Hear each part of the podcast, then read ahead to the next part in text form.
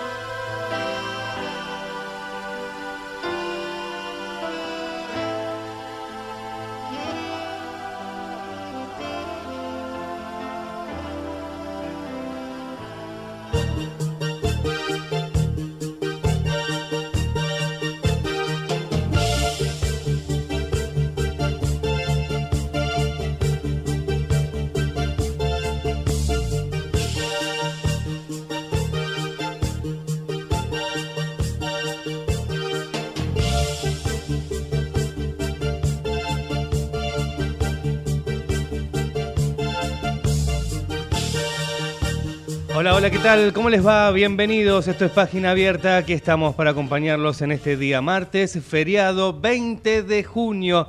Y estamos hasta las 13 para acompañarlos como lo hacemos habitualmente, con los principales temas de la jornada. Hoy es martes, sí, debería estar Jorge Chamorro y va a estar Jorge Chamorro con nosotros porque nos ha dejado una serie de notas destacadísimas para compartir con ustedes. Al mismo tiempo vamos a estar también nosotros desde aquí realizando alguna nota telefónica también para completar este mediodía con mucha información. Es eh, increíble las imágenes que nos están llegando desde la provincia de Jujuy con incidentes que se están llevando a cabo en estos momentos en los alrededores de la legislatura de Jujuy, donde un grupo de manifestantes apedrea la legislatura, se ve eh, que están prendiendo fuego también eh, allí en las inmediaciones, distintos vehículos que están prendidos eh, fuego, pedradas, enfrentamientos con la policía, lo que estamos viendo en las imágenes que, nos muestran desde la televisión eh, en directo por la reforma que se discute desde hace un año y como bien decíamos eh, en el informativo de la radio, estarán con la reforma de la Carta Magna, que si no me equivoco ya terminó la sesión en la legislatura y bueno, los manifestantes usan eh, autos como escudo, hay autos prendidos fuego en la puerta de la legislatura, allí en la provincia de Jujuy, realmente un clima de mucha tensión lo que se está viviendo en esa provincia del norte. Manifestantes vuelcan autos, los usan de escudo y los prenden fuego. Eh, esto está ocurriendo ahora y por supuesto vamos a estar llevándoles a todos ustedes la información actualizada minuto a minuto con lo que pasa allí en la provincia de Jujuy.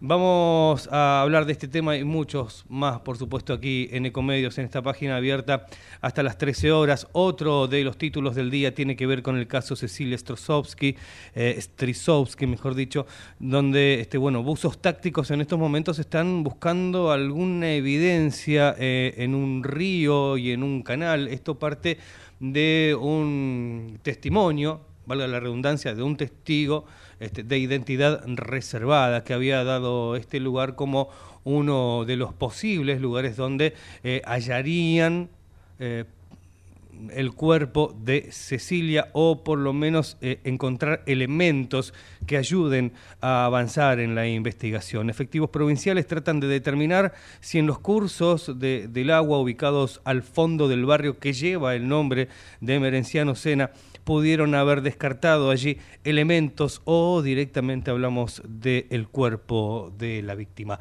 Vamos a tener muchísima información a lo largo de este programa. Vamos a estar hasta las 13 acompañándolos y usted también nos puede acompañar a través de nuestro eh, WhatsApp, que es 11 30 37 68 95, el WhatsApp de Comedios. Allí nos pueden enviar también sus comentarios, sus mensajes. Y a través de la web en www.ecomedios.com también allí podés eh, escucharnos en vivo y tener acceso también a nuestro canal de YouTube para, además de escucharnos, podernos ver en este feriado 20 de junio. Feliz Día de la Bandera, les deseamos todos aquí en Página Abierta.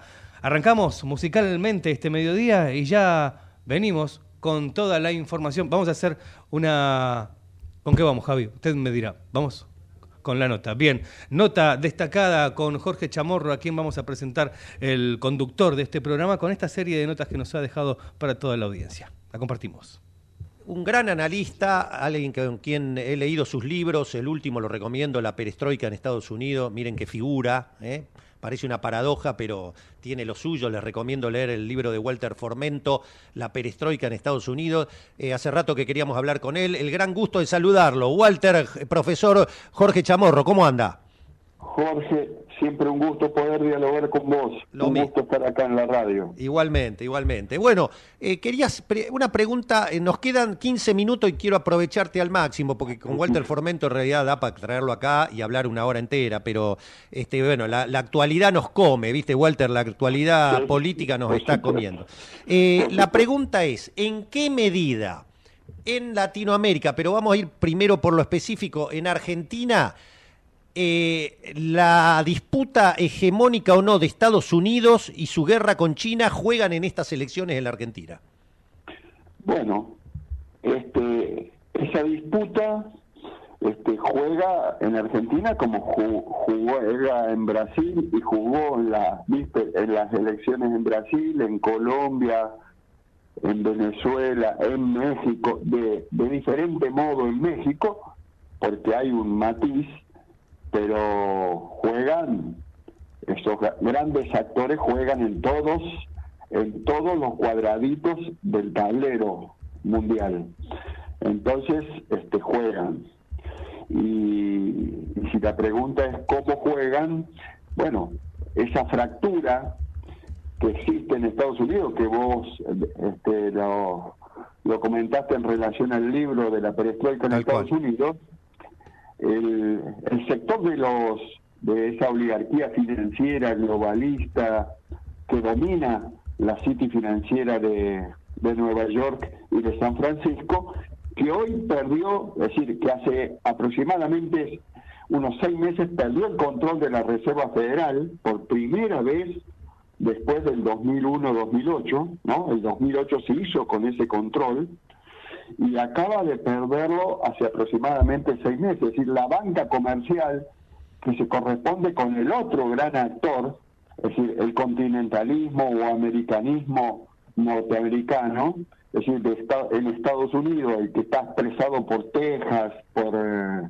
Florida, Oklahoma, este, logró recuperar este, el control de la Reserva Federal. Y esto está en el marco de lo que se manifestó como la crisis de los bancos en Estados Unidos. Bueno, estos dos actores, estos dos actores jugaron, este, juegan en Argentina, por ejemplo, en el, en el, digamos, en Juntos por el Cambio, los dos están presentes, los dos están presentes. Este, y la interna de Juntos por el Cambio eh, en cierta manera, tiene además el condimento específico de lo internacional en esa confrontación que se expresa entre este Bullrich y la reta, la reta Macri, ¿no? Que es, que, es ahí donde se expresa, digamos, específicamente los dos grandes sectores de la crisis y del poder en Estados Unidos que recorren toda Latinoamérica y el Caribe. Perdón, Este, Walter, eh, para sí.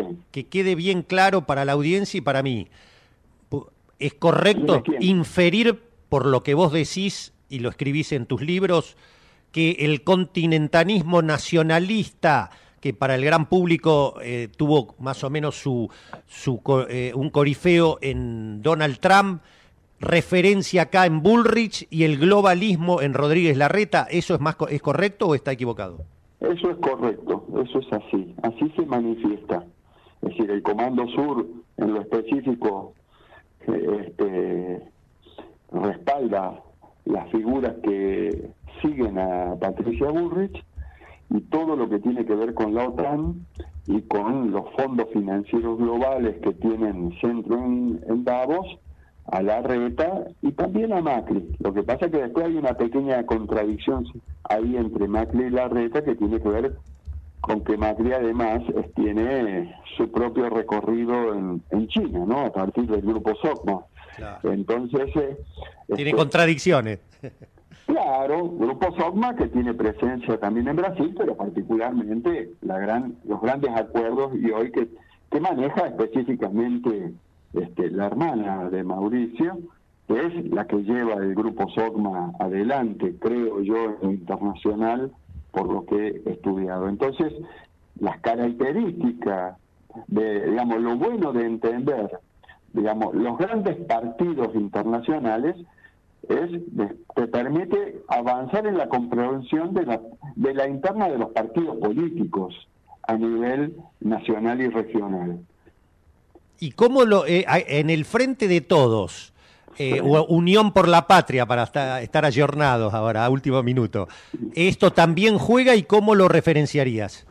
Bueno, en el en el en el frente de todos, este, la presencia de, de los actores globales, es decir, Davos, eh, tiene un lugar, así como lo tiene en Junto por el Cambio, también tiene presencia en, en el Frente de Todos, o Juntos por la Patria, o Unidos por la Patria, este, porque es tan nuevo que no lo tengo. este, eh, tiene una presencia importante, porque la tiene desde el 2001, desde antes, pero particularmente desde ese 1999-2001. Es decir, eh, vos podrías decir que todo lo que fue el corralito y la crisis bancaria en Argentina, que, que de alguna manera marcó 1999-2001 y el corralito de Caballo, bueno, es el enfrentamiento entre las dos líneas de capital financiero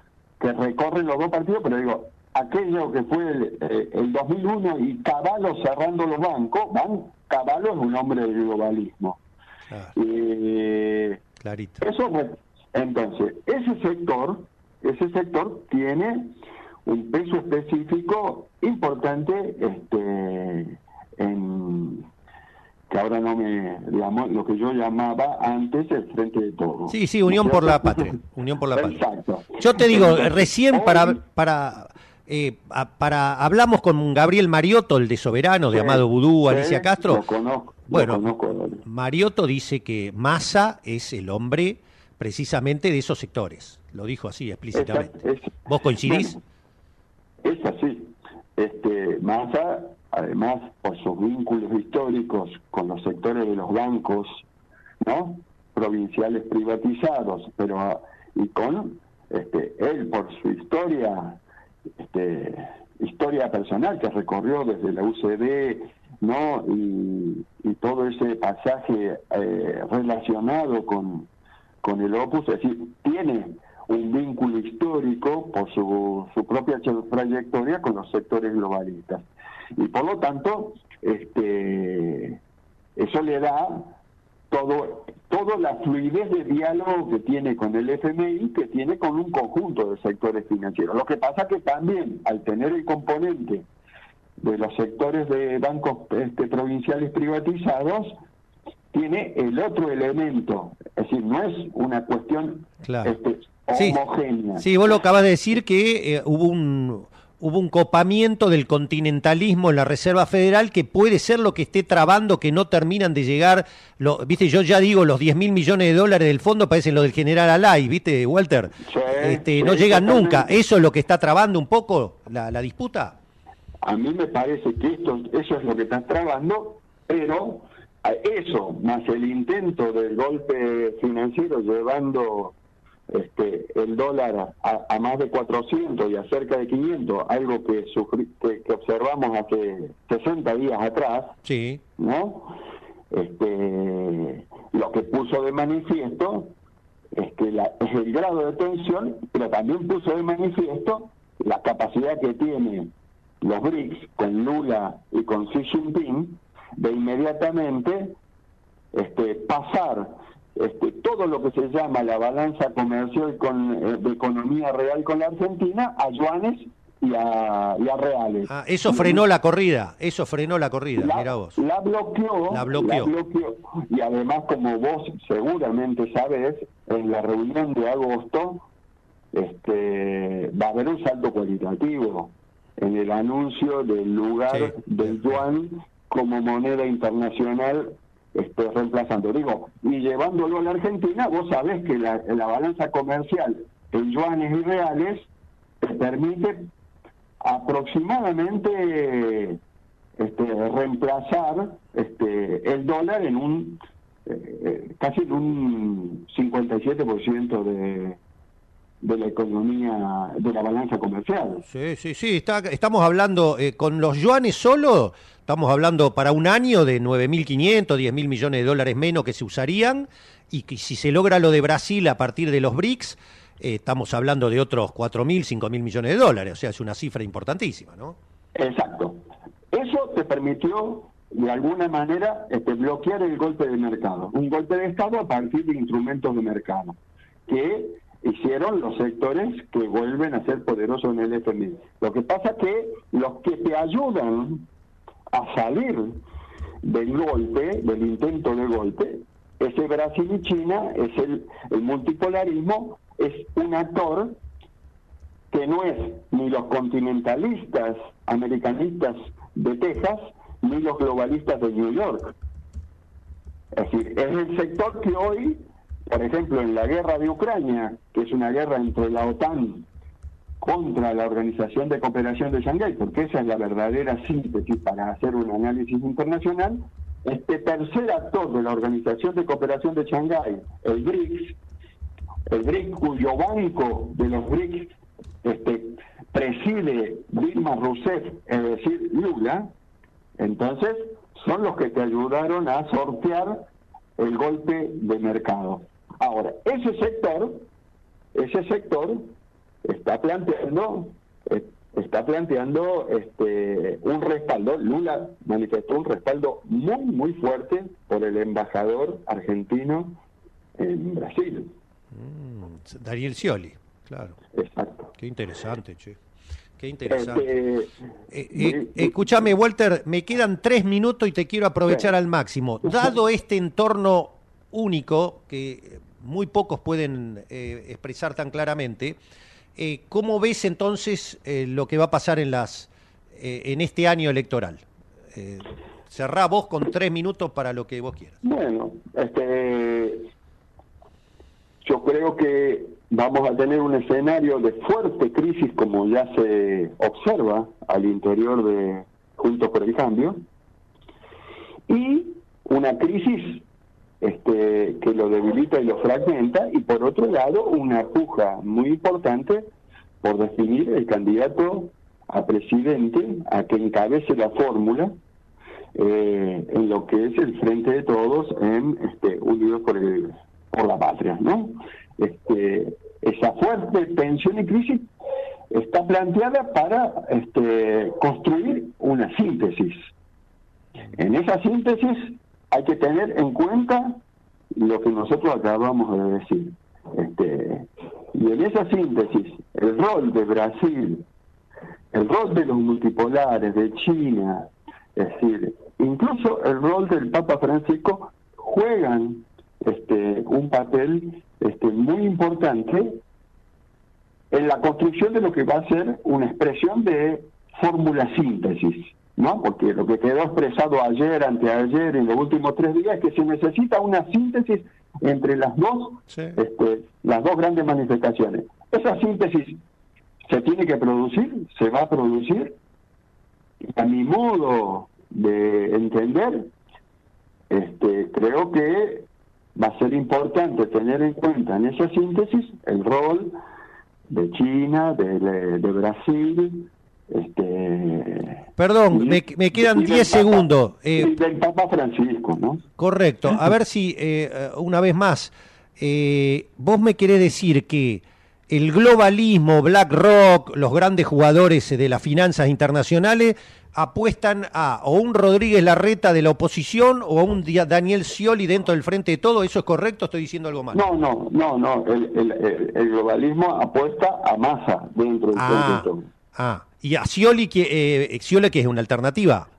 Expresa la voluntad, este, la voluntad, digamos, los respaldos que, que vienen de Brasil, ah, de los dos grandes del BRICS, Brasil y China, ah. e incluso del Papa Francisco, ¿no? Ah, correcto. es un jugador menor. Ok, ok. O sea, Guado de Pedro sería el, que más o menos, eh, se entiéndase, uno que patea el tablero, el del medio, el de la síntesis de, de lo que hoy sería una salida distinta a la hegemonía de Estados Unidos, China y Brasil, es Daniel Scioli, y eh, la salida de los globalistas es Massa. ¿Eso está bien? Exactamente. Clarito.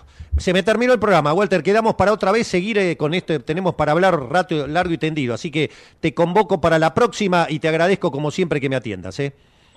Siempre estaremos, Jorge. Un gran abrazo. Clarísimo, como siempre. El profesor Walter Formento, ¿eh? la perestroika en Estados Unidos. No se pierdan ese libro. ¿eh? En la provincia de Buenos Aires creemos en el derecho al hogar. Por eso estamos construyendo 36.000 viviendas nuevas. También creemos que el derecho a disfrutar es de todos y no solo de quienes pueden pagarlo. Por eso, 120.000 estudiantes accedieron gratuitamente a su viaje de fin de curso. En la provincia llevamos 20 meses seguidos de crecimiento industrial, porque también defendemos el derecho a la producción a nuestra producción. En la provincia de Buenos Aires trabajamos en cada derecho para defender el derecho al futuro.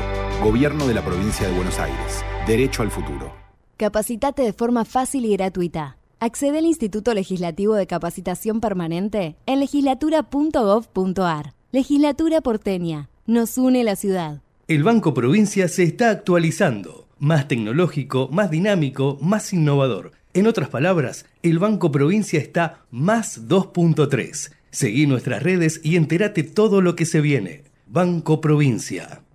¿Sacando fotos con el celu? No, depositando cheques en el banco. ¿Eh? Ahora en Banco Credicop tenés cheque móvil, la forma simple y práctica para depositar virtualmente los cheques físicos de tu empresa, desde tu celular a través de Credicop móvil. Podés digitalizar y depositar cheques al día o de pago diferido y no tiene costo adicional.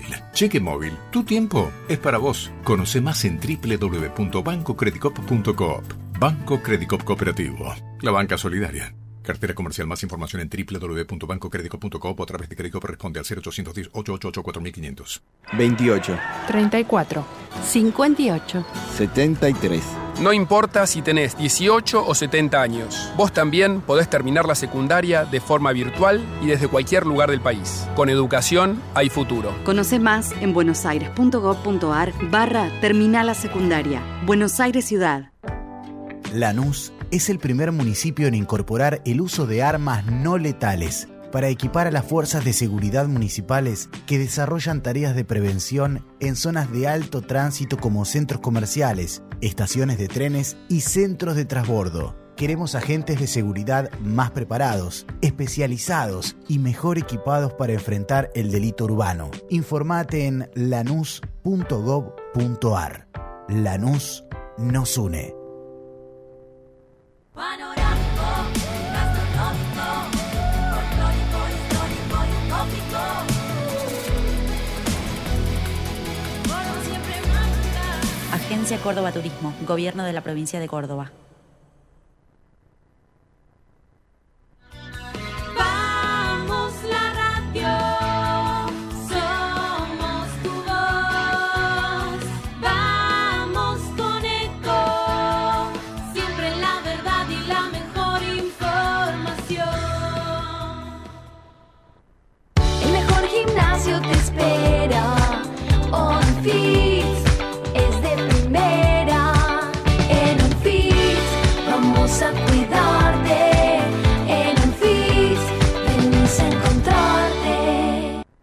Entre ríos en invierno. Elegí termas, elegí disfrutar, elegí naturaleza. Tiempo para compartir con vos y tu familia. Elegí Entre Ríos. Hace bien. Gobierno de Entre Ríos. Qué más lindo que poder disfrutar de un café de especialidad desde la comodidad de tu casa. Conoce todas las cafeteras Oster disponibles para vos en www.osterargentina.com. Informate en ecomedios.com. Seguinos en Facebook. Ecomedios Live. Página abierta con Jorge Chamorro.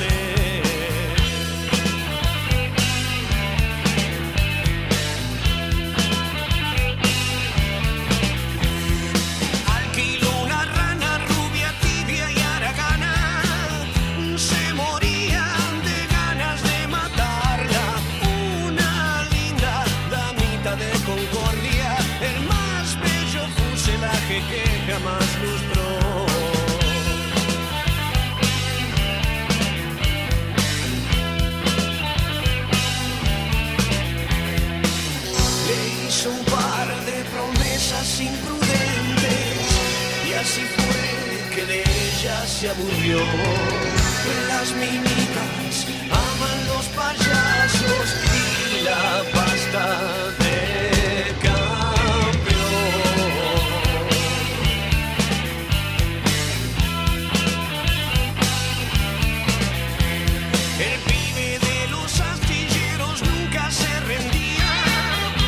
12 y 33 del mediodía, seguimos en página abierta por Ecomedios con toda la información hasta la hora 13 y ya después de la pausa habíamos adelantado que teníamos notas importantísimas para todos ustedes en, el mediodía de hoy. Y vamos a hablar del PAMI porque este, se cumplió el primer año de la libertad de elegir, este programa importantísimo, ¿no? Porque durante 52 años el sistema de PAMI donde solo los afiliados eh, podían atenderse en un lugar y bueno, a partir de esta política que ya cumple, como dijimos, un año, se puede este, agarrar la cartilla y elegir, como cualquiera este, que tiene una prepaga. Pero para hablar de eso, ya estamos en comunicación con Lucas Boyanovsky, que es el titular del PAMI en Vicente López, además de ser concejal por el Frente de Todos o Unión por la Patria, como se llama ahora, y ya lo tenemos en línea con nosotros. Hola Lucas, buen mediodía, aquí Matías Urtac en Ecomedios, ¿cómo estás?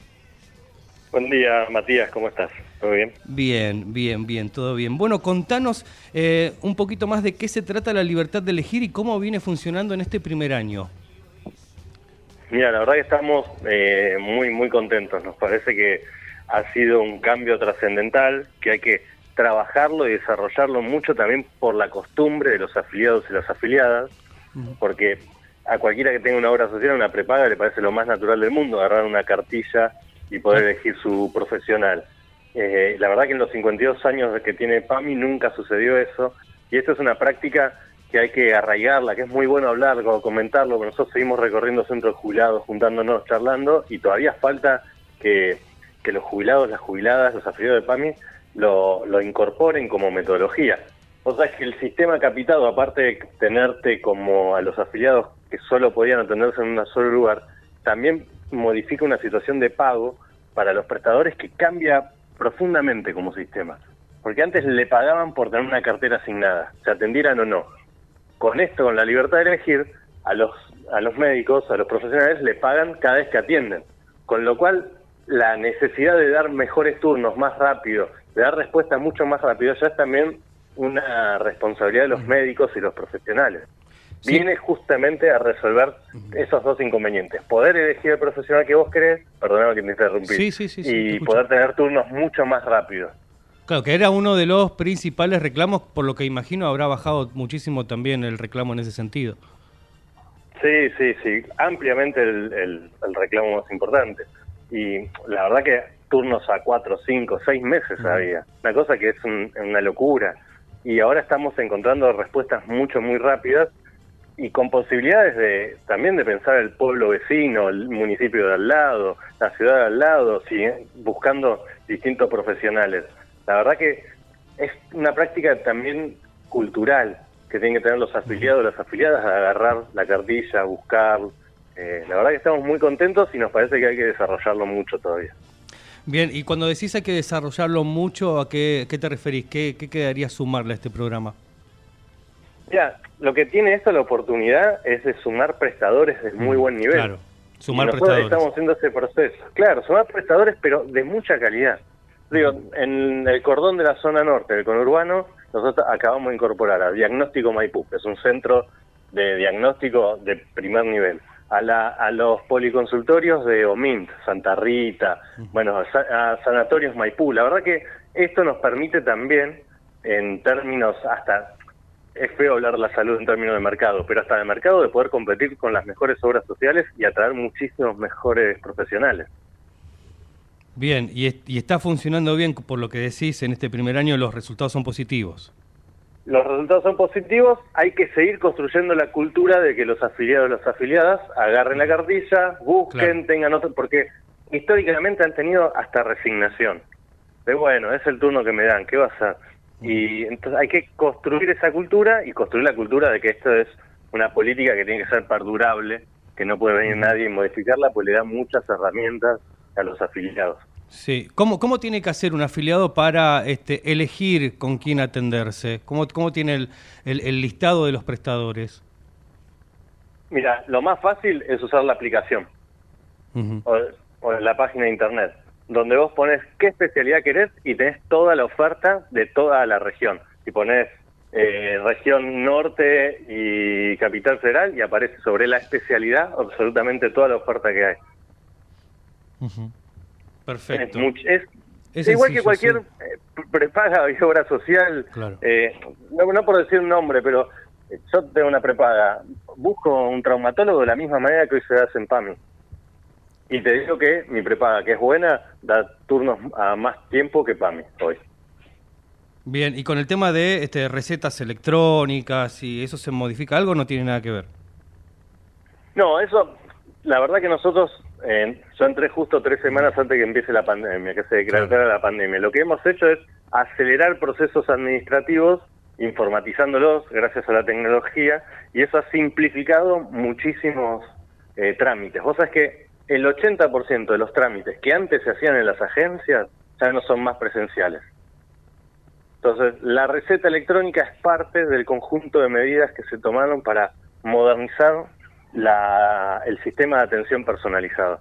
Entonces, solo quedan los trámites más complejos que sí o sí tienen que ser presenciales, como los eh, medicamentos oncológicos, medicamentos eh, de mucha complica- complejidad. Pero el resto están junto con la política de, eh, de medicamentos gratuitos, son, par- son los hitos que fuimos marcando, sobre todo en el proceso de la pandemia, que necesitábamos hacer que la gente se quede en su casa, que no vaya a hacer trámites.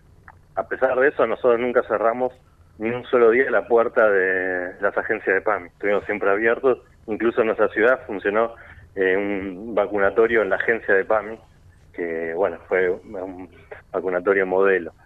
Así que ha servido para modernizar y agilizar y hacer que el, es, ese es el dato, el 80% de los trámites que se hacían de forma presencial ya no hace falta ir a hacerlos a la agencia.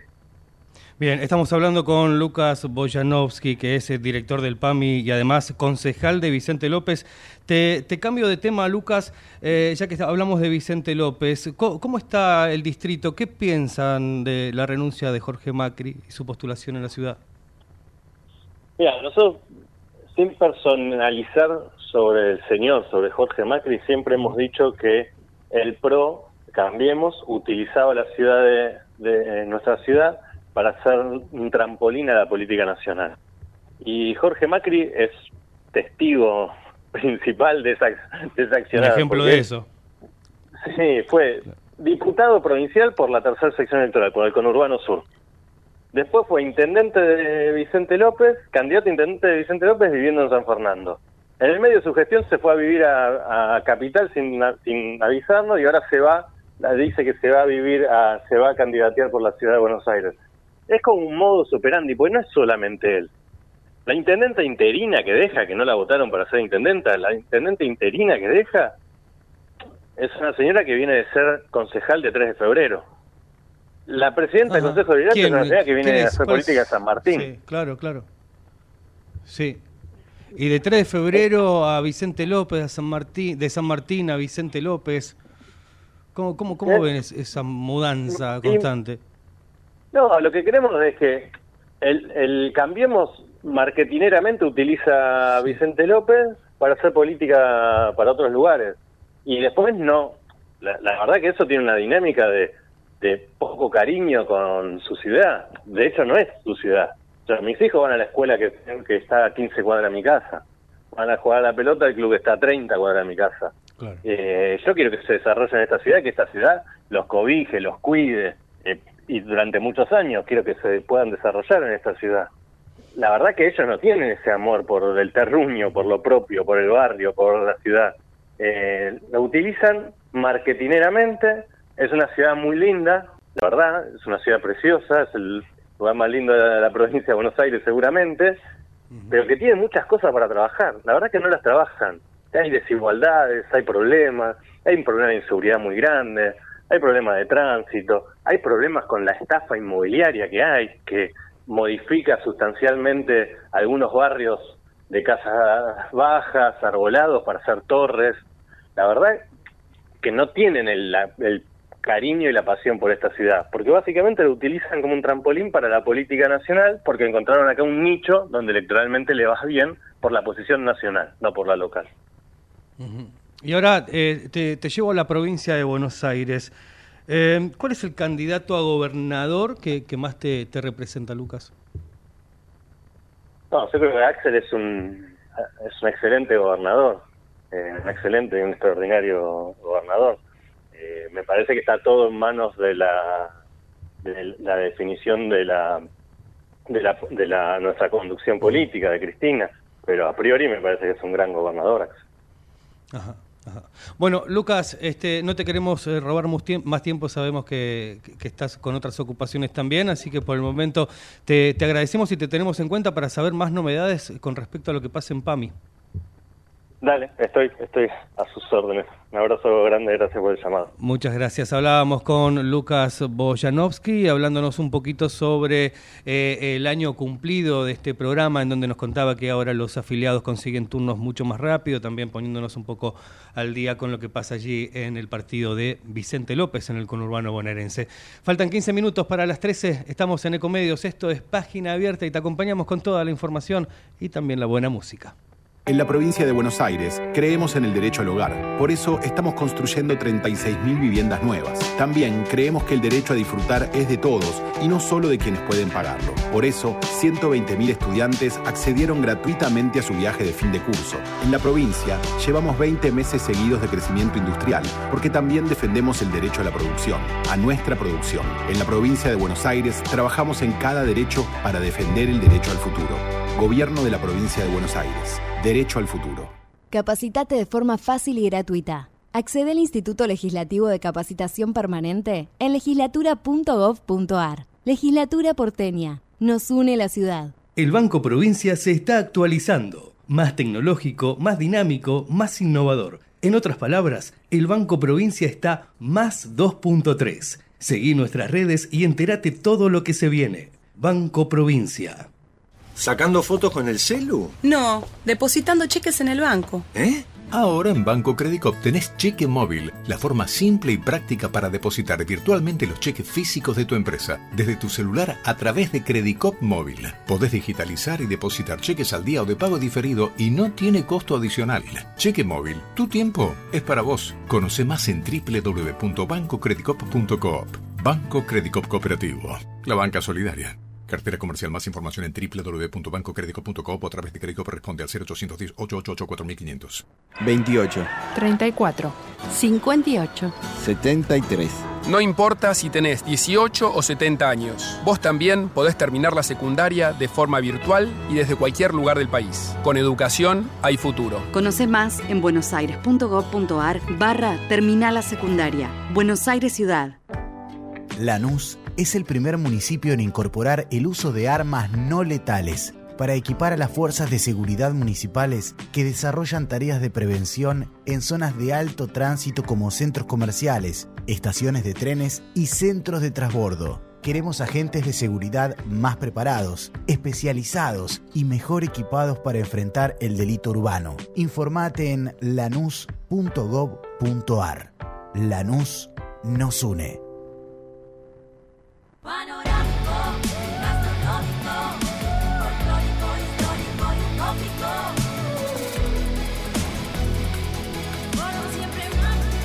Agencia Córdoba Turismo, Gobierno de la Provincia de Córdoba.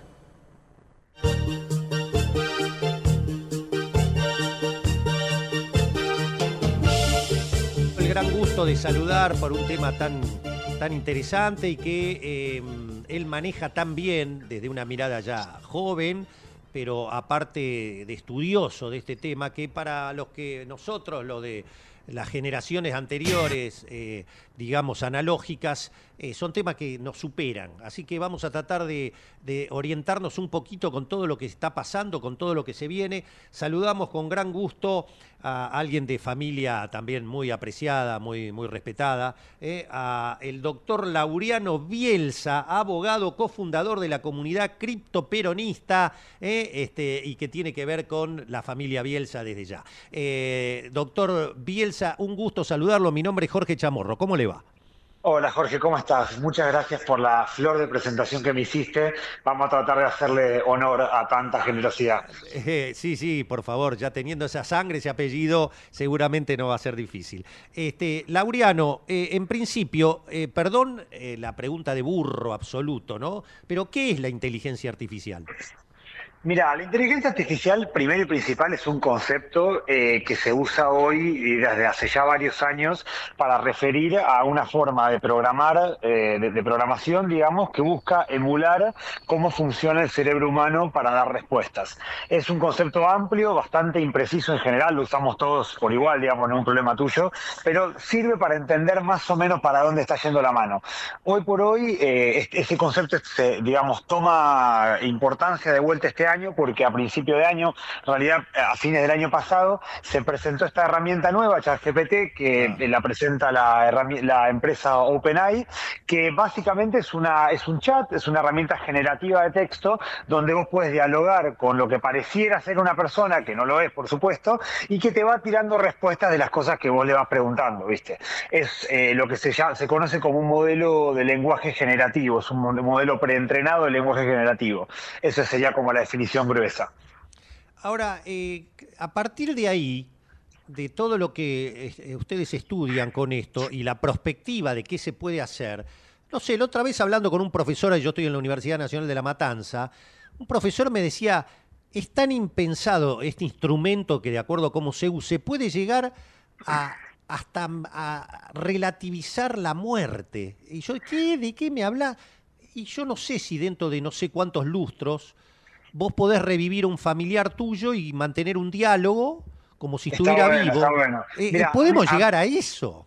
Mira, a mí me parece que son todas formas que, que la cabeza tiene para representar eh, futuros inciertos. El ser humano se rige muchas veces a través también del temor. Viste, está el miedo de Skynet y Terminator, que la inteligencia artificial va a tomar el control y entonces vamos a hacer todos unas, eh, unas simples baterías como en Matrix. Yo la verdad que no, no creo que vaya para, para ese lado de la cosa. Sí, sí me parece que es una herramienta muy potente que, como decís vos, de acuerdo a cómo se use, puede servir para traer una gran democratización del conocimiento, porque es una herramienta que permite volver simple y, fácil de entender cosas muy complejas. Eh, es, una, es una herramienta que puede eh, evolucionar hacia una especie de tutor que vos vas consultando cuando tenés un problema, que puede ir desde, che, tengo tales ingredientes para cocinar, este, ¿qué, qué se te ocurre que puedo hacer? Hasta, eh, me tengo que tomar un bondi para ir a tal lado, ¿qué hago? En este caso no me refiero puntualmente a ChatGPT, sino a la herramienta, ¿viste?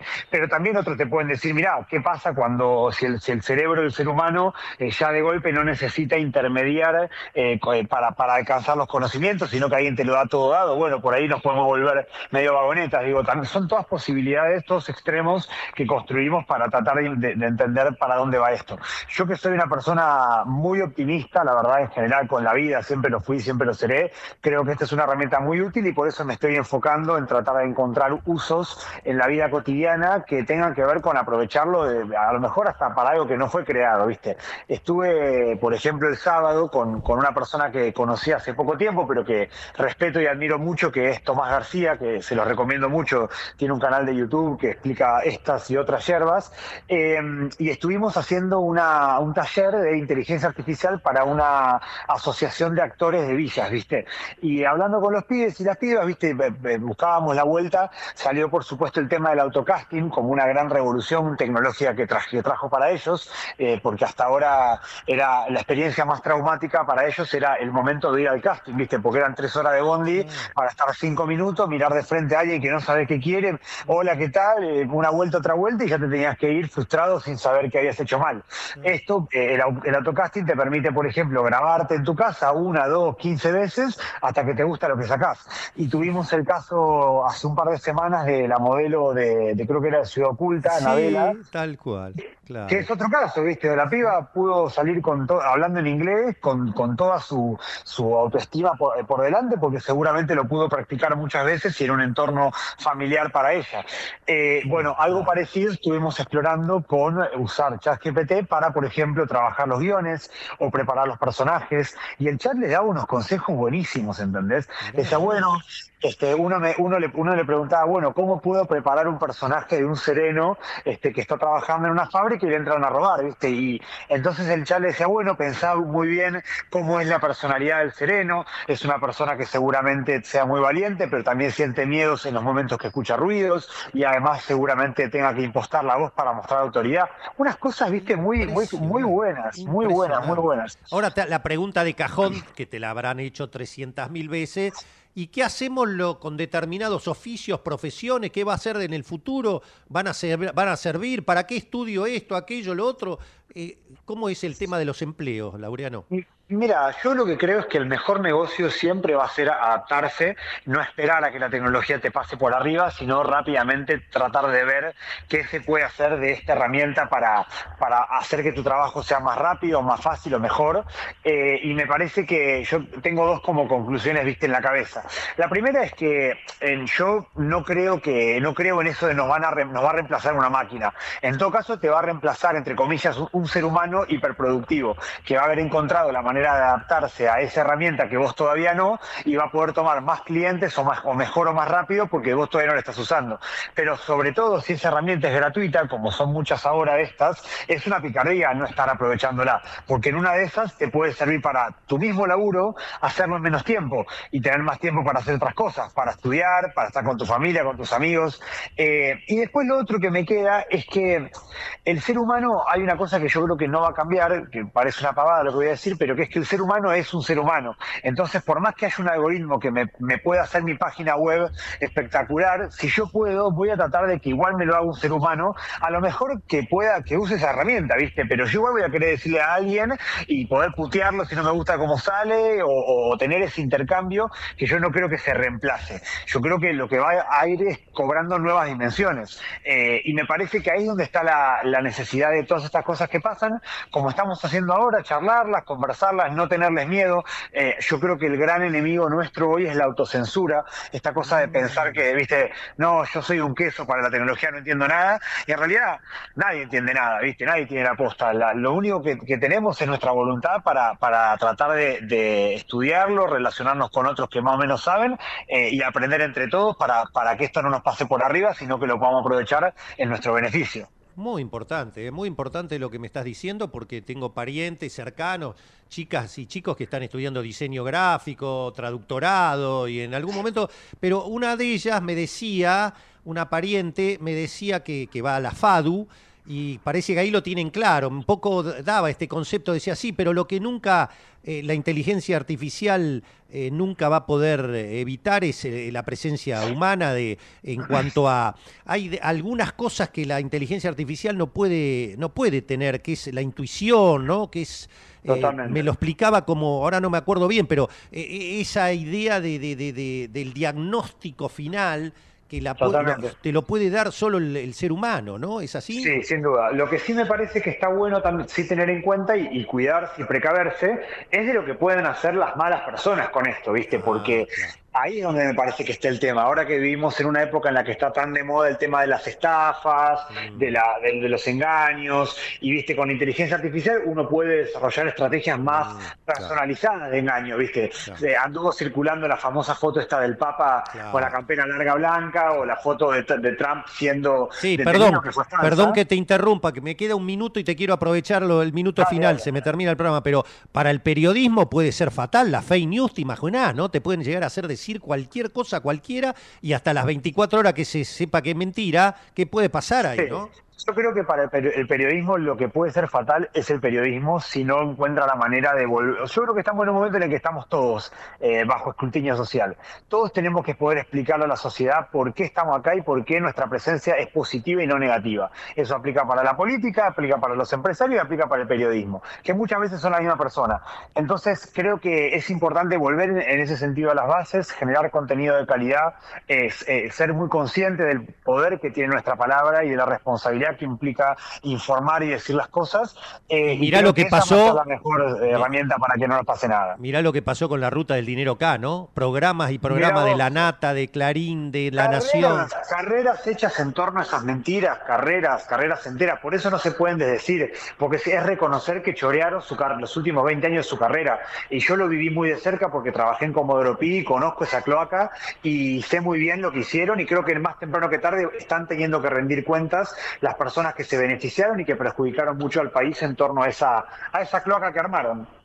Laureano, me encantó. eh, te comprometo, si vos no tenés problema, a, una- a- a un día venir al piso y charlar todo el programa, porque veo que esto da para infinidad de temas. Así que Para mí gracias. será un placer. Eh, Igualmente, eh, gracias por. Saludo a, a- Sos el hijo de Rafael Bielsa, ¿no? El hijo mayor de Rafa, sí. Qué grande. Bueno, mandale un gran abrazo. ¿eh? Este, Así lo haré, así lo haré. Un gustazo. Laureano, Abrazo, gracias. querido.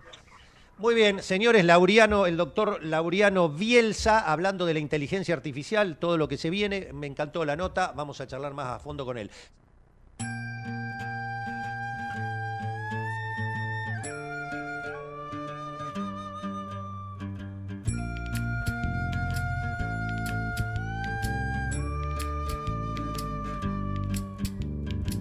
No me regalen más libros porque no los leo. Lo que he aprendido es porque lo veo. Mientras más pasan los años, me contradigo cuando pienso. El tiempo no me mueve, yo me muevo con el tiempo. Soy las ganas de vivir, las ganas de cruzar. Las ganas de conocer lo que hay después del mar. Yo espero que mi boca nunca se calle. También espero que las turbinas 12.59 del mediodía y ya vamos llegando al final de esta página abierta aquí en Ecomedios, resumiendo por último lo que está pasando en la provincia de Jujuy. Graves incidentes. Habló Gerardo Morales, dijo los violentos nos van a, no nos van a torcer el brazo, dijo Morales. Recordemos que eh, se provocaron incendios, destrozos de autos eh, en la legislatura allí en Jujuy. Los manifestantes realizan una protesta violenta luego de que esta semana, de que esta mañana, mejor dicho, los legisladores juraran por la nueva constitución que es resistida por este, el kirchnerismo y por varios sectores. Eh, hay policías heridos también. Bueno, durante todo el día lo vamos a tener informado como siempre aquí en Ecomedios. Por nuestra parte, por página abierta, nos despedimos hasta mañana a las 12. Gracias Javi Martínez y gracias a todos ustedes por estar allí del otro lado. Chau, será hasta mañana.